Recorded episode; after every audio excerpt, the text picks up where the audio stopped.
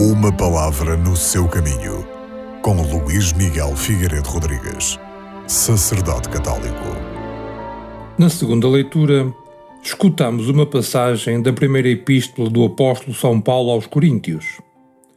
Aí é-nos dito que Cristo ressuscitou dos mortos como primícias dos que morreram.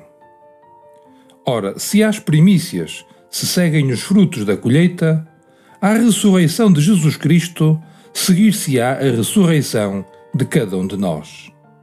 Jesus Cristo é o vencedor da morte. Mas como é que ele poderia ser o vencedor da morte se não vencesse a morte em todos os que são seus, em todo o povo santo de Deus? Ora, Maria foi o primeiro membro do povo de Deus a participar da vitória de Cristo.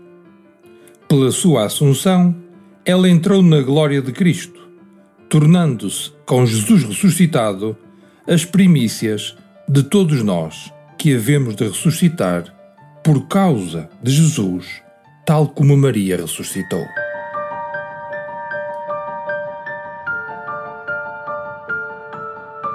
Uma palavra no seu caminho.